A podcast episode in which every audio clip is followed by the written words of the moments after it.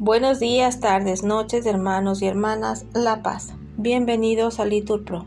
Nos disponemos a comenzar juntos las lecturas del día de hoy, domingo 20 de agosto del 2023, domingo de la vigésima semana del tiempo ordinario. Ponemos como intención a la Iglesia y todos sus ministros. Ánimo hermanos, que el Señor hoy nos espera. Primera lectura del libro de Isaías. Esto dice el Señor. Observad el derecho, practicad la justicia, porque mi salvación está por llegar y mi justicia se va a manifestar. A los extranjeros que se han unido al Señor para servirlo, para amar el nombre del Señor y ser sus servidores, que observen el sábado sin profanarlo y mantienen mi alianza, los traeré a mi monte santo los llenaré de júbilo en mi casa de oración. Sus holocaustos y sacrificios serán aceptables sobre mi altar, porque mi casa es casa de oración, y así la llamarán todos los pueblos. Palabra de Dios, respondemos, te alabamos Señor. Al Salmo contestamos, Oh Dios, que te alaben los pueblos, que todos los pueblos te alaben. Que Dios tenga piedad y nos bendiga, ilumine su rostro sobre nosotros, conozca la tierra tus caminos, todos los pueblos tu salvación. Todos, oh Dios, que te alaben los pueblos, que todos los pueblos te alaben.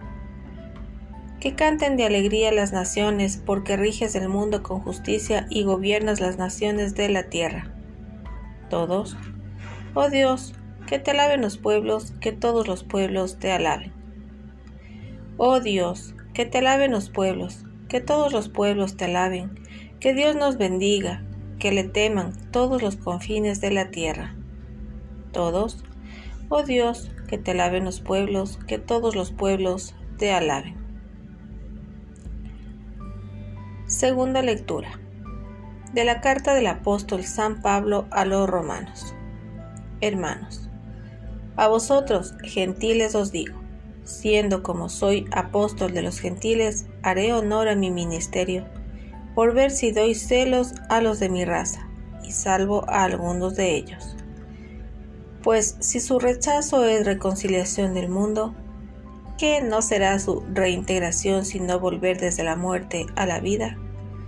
Pues los dones y la llamada de Dios son irrevocables.